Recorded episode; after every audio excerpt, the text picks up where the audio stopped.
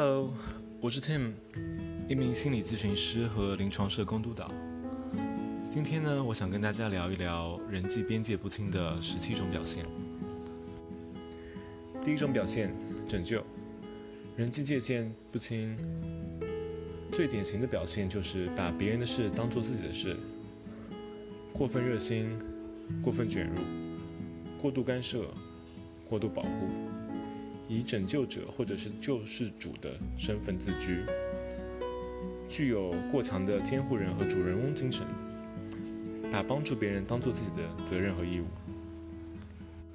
我们举一个简单的例子，母亲对于婴儿常常就是这样子的，因为婴儿并没有自理能力，确实非常需要母亲的关心和保护。但孩子长大以后，母亲如果还是这样对孩子，将对孩子的成长其实非常不利。但是很多母亲并没有随着孩子的长大而跟着一起长大，并试图改变这种行为模式。他们继续无微不至的关心孩子。替他做所有事情，插手他的学习、工作、生活、交友、恋爱，甚至婚姻。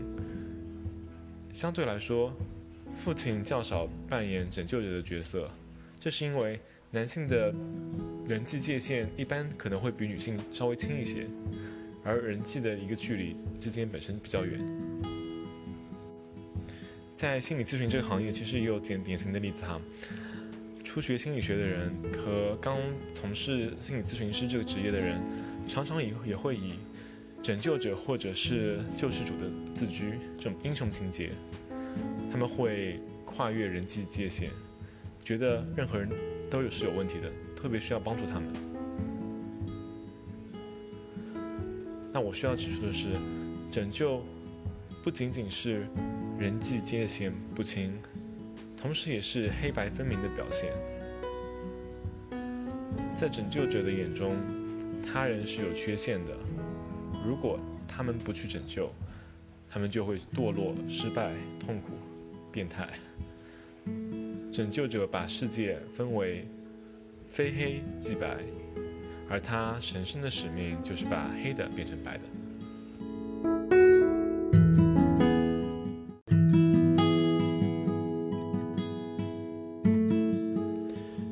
第二种表现是控制。客体关系理论用投射性认同来概括客体关系。常见的投射性认同包括四种：控制也称为权力、依赖、讨好，或者是讨好也可以称为是迎合，然后是情欲。所谓控制呢，就是把别人当做自己身体的一部分或者工具，像使用自己的手脚那样利用别人，并且希望使用起来可以得心应手。他们目中无人，把别人当作物体，不关注别人的内心感受，甚至有意压制别人的内心感受。一件工具，如果有独立思考的能力，使用者就没办法完全驾驭他们。所以，控制者通常会千方百计地否定别人的能力，打击对方的自主性，让他丧失自我，乖乖服从控控控制。而控制有三种：硬控制、软控制以及无形的控制。批评啊、教育啊、嗯、命令啊、惩罚、指责、羞辱、跟踪、调查、限制人身自由，都属于硬控制。而讨好、利诱、撒娇、胡闹、施展苦肉计、要挟等，这些都属于软控制。而信用、承诺、保护、恩赐、以身作则、威望。自信、勇猛，这些属于无形的控制。而无形的控制和拯救其实是有很多相似之处的，其实也说明着拯救可能是会转换呃转换为控制的，但这两者毕竟不同。拯救的目的是为了让对方过得好，结果如何另当别论。而控制的目的是为我所用，拯救是利他的，而控制是利己的。反社会型人格障碍喜欢控制别人，把别人当做自己的身体或工具来使用。常用的方式也就是硬控制。呃，表演型人格障碍也会喜欢控制别人，然后常他们常用的方式则是软控制。边缘型人格障碍呢，则是常常喜欢软硬皆施；而自恋型人格障碍则是硬控制再加上无形的控制并用。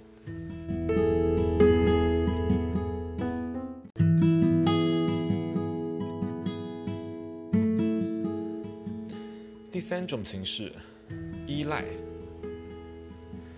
依赖与拯救相对。一方面是拯救者，另外一方面就是依赖者。拯救会强化依赖性，没错。同时，依赖也会激发对方的英雄情节。所以，从某种意义上来说，依赖就是软控制。他用依赖控制对方，使对方心甘情愿的并自鸣得意的扮演起拯救者者的这个角色。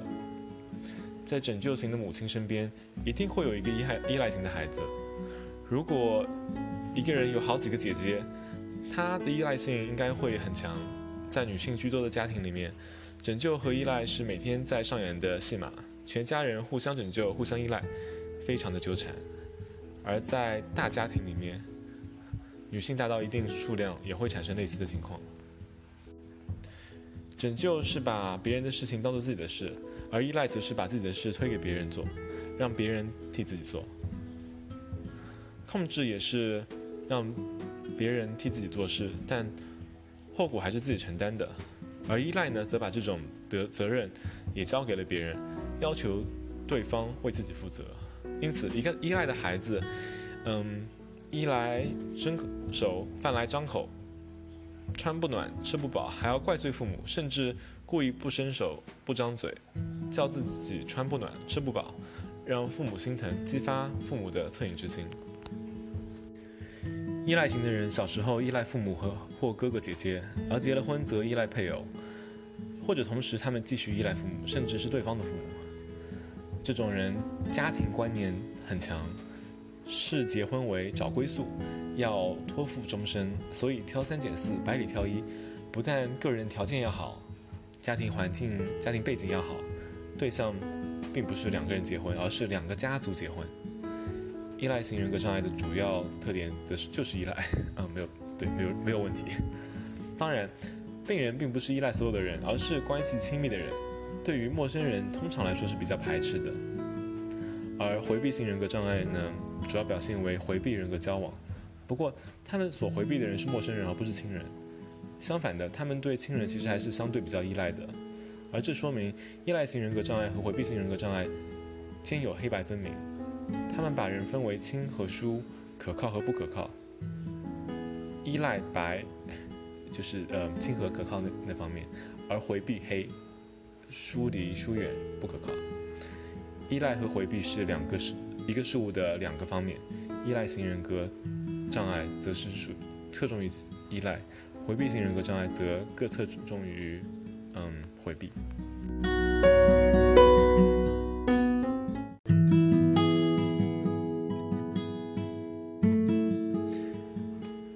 第四种表现形式则是讨好。讨好既是客体关系理论中所说的一种投射性认同，又是自体心理学所说的一种自体客体移情，也就是呃反应性移情。它主要表现为渴望别人得到别人的认可、赞扬和尊重，为此揣测别人的心思，了解别人的兴趣，迎合别人的心理，做一些让对方开心的事情。讨好别人、迎合别人，其实是对自己的背叛。也就是一种假自体形成的重要原因。小孩子为了得到父父母的照顾，为让自己活得舒服一些，讨好父母是有一定的必要性的。但但是呢，随着年龄的增长，生存能力的提高，没有必要继续讨好别人。或者说，如果是因为生活所迫，讨好一下一个重要的人物是可以的。但如果把这种讨好变成了一种风格，各处讨好，奴颜卑膝，那这就有问题了。说讨好是人际界限不清的表现，是因为如果不给别人带来实际的好处，比如说请客送礼啊，嗯，帮忙解决实际问题，而仅仅是顺流拍马、阿谀奉承、投其所好，对于自我完善是没有任何帮助的。以为这样做可以得到别人的认可、赞扬或尊重，这就是一种错觉。另外可以提需要提醒一下是，嗯，讨好其实很容易是一种变成一种。深层次的自卑的表现，不要以为自卑的人都是软弱的，自卑的人最容易使用各种控制手段，试图通过对他人的控制来满足自己内心充实，而这样做其实更加加重自卑感，因为控制往往伴随的是控制失败后所带来的挫败感。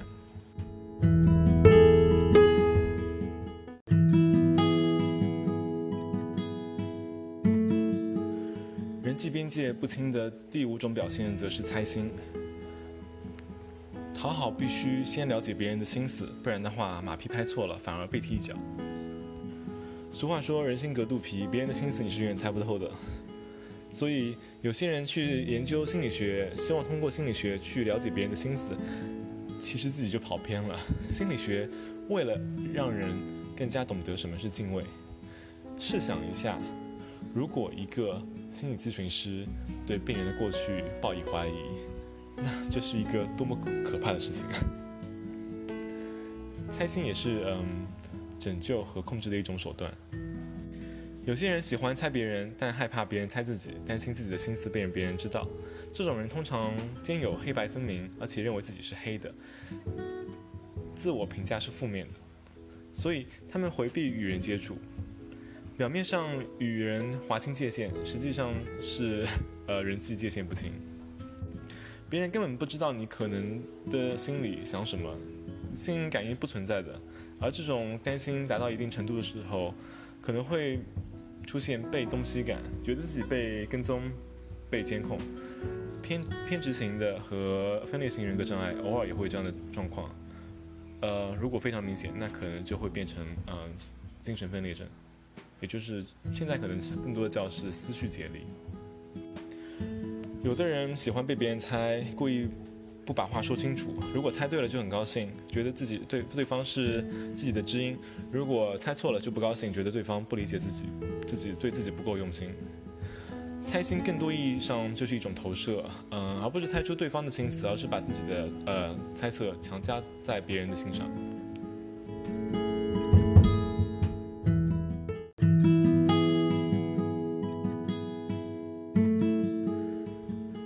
边界不清的第六种表现则是敏感。猜心和敏感哪个是因，哪个是果，这个其实很难说清楚。知道了别人的内心，自己的情绪就会发生变化，这就是敏感。因为敏感，所以很容易感受别人的心情变化，这就是猜心。但我想强调的是，敏感并不一定是一个坏事情，因为敏感本身它是有两种表现的，一个是共情，另外一个是共鸣。双方的情绪相同，对方是什么情绪，我也是什么情绪。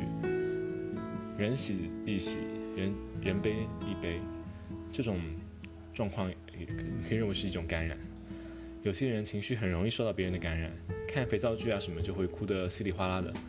这种人心软，耳根也软，没有主见，很容易受到暗示。而另外一种表现呢，则是对抗性的。嗯，对方的情绪不同，但有联系，是对应的。比如说。别人想打我，他有愤愤怒，对吧？然后我感到害怕，这是一种恐惧；或者是别人在哭悲伤，而我觉得特别烦，反而是一种愤怒。别人表扬我，我感到高兴；别人批评我，我感到难过；别人对我好，我很开心；别人对我不好，我就很生气。这些都是对抗性的。一般认为，共情是以对方为中心，而对抗。则是以自我为中心，是一种自恋的表现。自恋型的呃反社会的边缘型人格障碍病人，他们都是相对比较敏感的。他们的敏感主要表现在对抗，换句话说，他们的情绪不容易被感染，但是非常容易受影响。其实，嗯，强迫性的、回避性的以及依赖型人格障碍其实也是对抗的，情绪也其实受到，其实容易受到影响。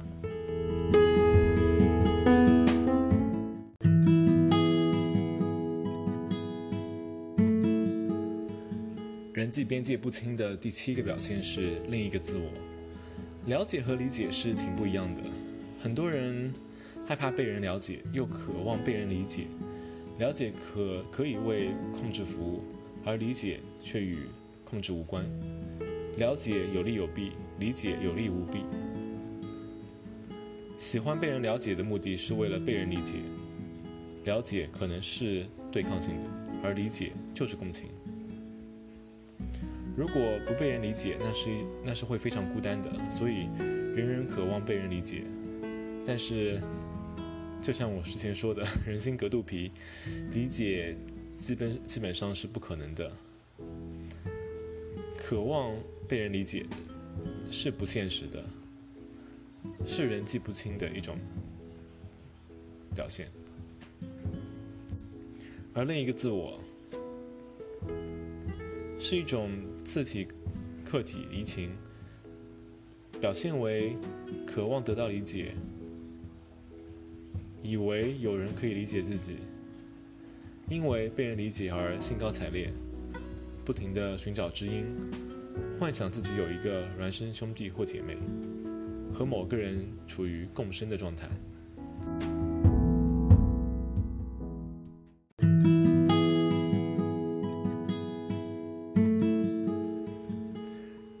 际边界不清的第八个表现，则是分离焦虑。当一个人与别人处于共生状态的时候，分离是一件非常可怕的事情，所以他们会非常害怕分离。分离会给他们带来巨大的精神痛苦。反过来说，如果一个人害怕分离，说明他的人际边界感其实是不清的。害怕和谁分离，说明他和那个人的人际边界不清。为了避免分离，当事人会采取硬控制或软控制、讨好或是依赖等措施，目的是为了继续保持共生状态，朝夕相处，相依为命。这种人会很黏、很纠缠，像跟屁虫一样，吃饭睡觉都要有人陪，稍微离开一会儿就会不断打电话发短信。依赖型和边缘型人格障碍都有强烈的分离焦虑。他们害怕分离，对想象的分离会有强烈的反应，常常反复要求对保让对方保证不会抛弃他们。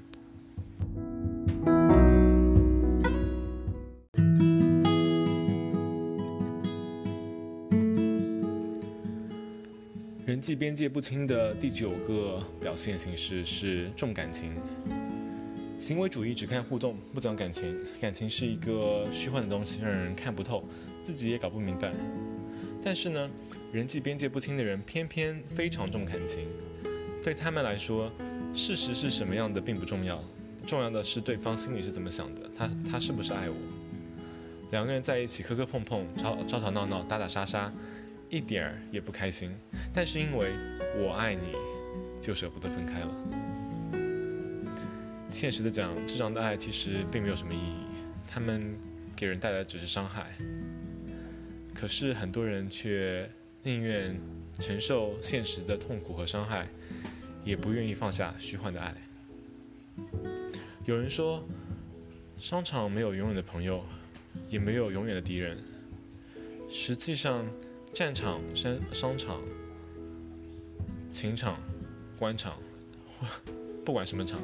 日常生活中，这句话其实是也是适用的，只是说，人际边界不清的人会把爱恨情仇想象成是永恒的东西，他们不仅仅是人际界限不清，甚至是时间界限也不清，过去、现在、将来不分。他们希望时间不变，天人合一，究其原因还是害怕分离。不愿与心爱的人分开，他们用虚幻的感情来麻痹自己，在精神上模糊人际界限。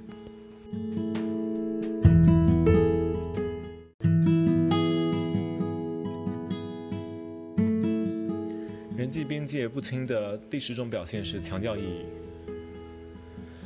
人生本身是没有什么意义的，但是呢，人总倾向于寻找现象背后的意义。现象瞬息万变，意义不变。对于很多人来说，做了什么并不重要，重要的是他为什么要这么做，他的动机是什么，这样做有没有什么意义？嗯，你想我吗？想，但想不起来。君子之交淡如水，礼轻情意重，只要有爱，怎么伤害都没关系。这其实是一种无视事实的表现，是弯呃弯曲事实。诶，我说弯曲嘛，我想说是歪曲事实，对，是客体关系向外投射的结果。意义的作用是让人明确界限、边界，知道事物的临界点，而不是用来施展控制和透支他人情感。就算父母对孩子的爱，从道义上讲是无私的，也是无限的，但是过了法定年龄的边界，法律给给该给你判刑的还是会判刑，对吧？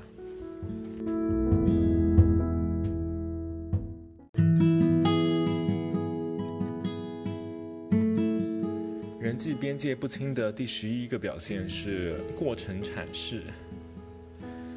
现实的人际关系是靠效果来维持的，和动机无关。强调动机而忽略效果，就是人际边界不清的表现。我们可以把人和人之间交谈分为两个层面哈，一个是内容阐释，还有一个是过程阐释。内容阐释就是就事论事，过程阐释就是就自己的体会和感受分析当事人的动机。一般的人际沟通是很忌惮、很忌讳过程阐释的，因为这样做很容易把交谈变成一种窥探、揣摩、指责和人身攻击。而心理咨询或者是心理咨询督导这个过程，必须是以过程阐释作为重点的，就事论事是起不到、起不到咨询效果的，或督导督导效果。换句话说，过程阐释是心理咨询的特权，心理咨询。督导的特权，任何人，包括咨询师，如果在日常交交际中用过程阐释，他这种就是呃人际界限不清。当然，亲人啊、知心朋友啊、闺蜜什么是可以过程阐释的，因为他们的人际这种界限本身就不清。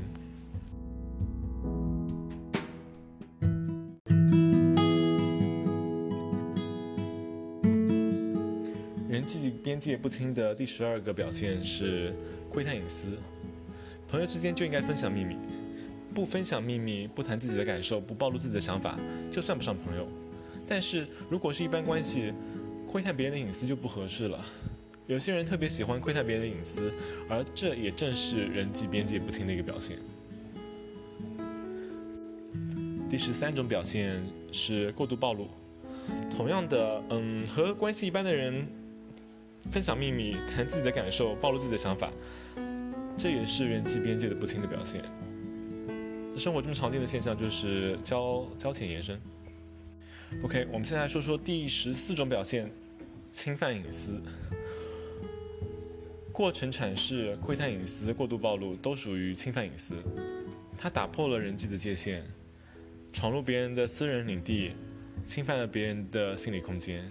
这方面的表现有很多，比如说衣着过分暴露，穿着呃睡衣会客，借别人的衣服穿，用别人的牙刷进入别人的卧室，使用别人的卫生间，翻别人的抽屉，看别人的日记，查看别人的电话等等。我们这边仅仅是讲心理层面，我们不会讨论到法法律层面上，但的确侵犯隐私是一种非常严重的人际。边界不清的表现。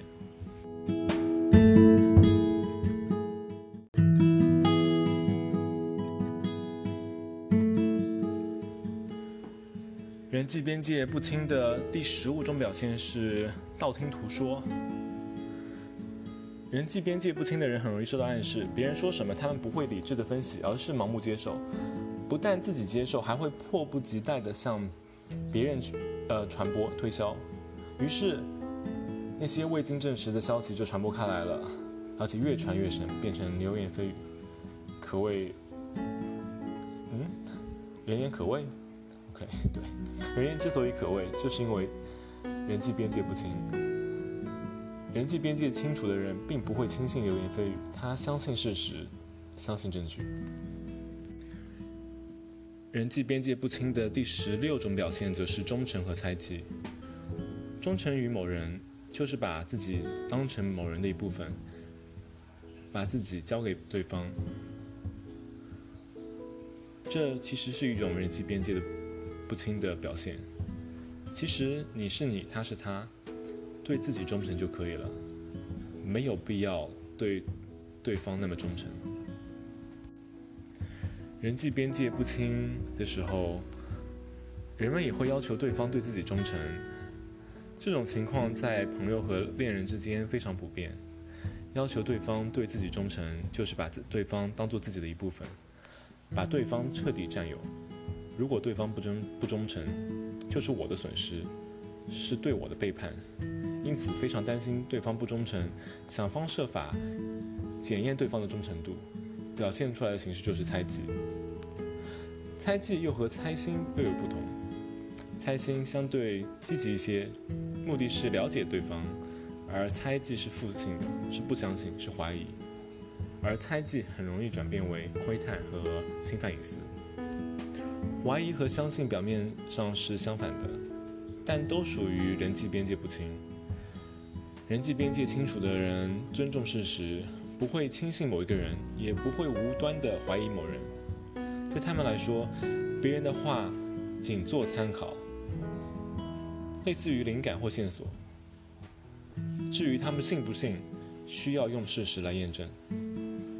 而别人的意图并不重要，重要的是实际效果。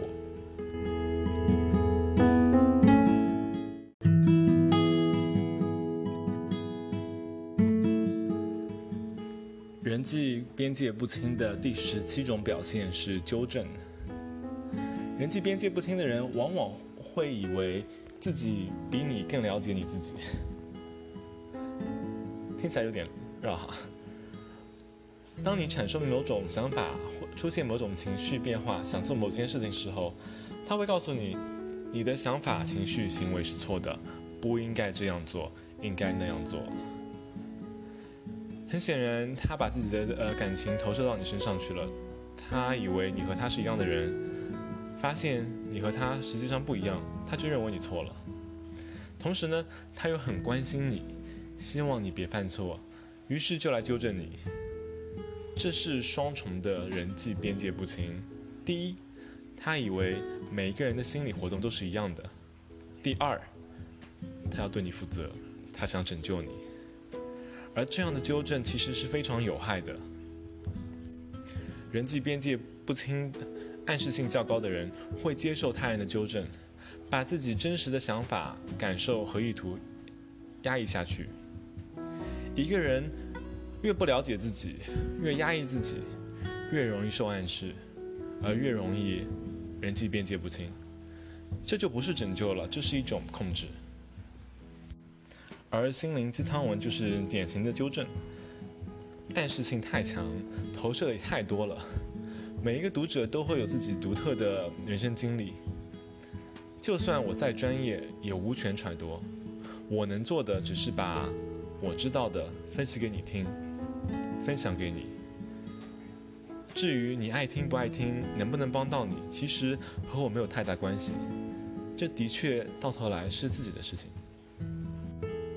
好了，今天关于人际边界不清的十七种表现，我们就聊到这儿。我是 Tim，一名心理咨询师和临床社工督导。我们下次再聊。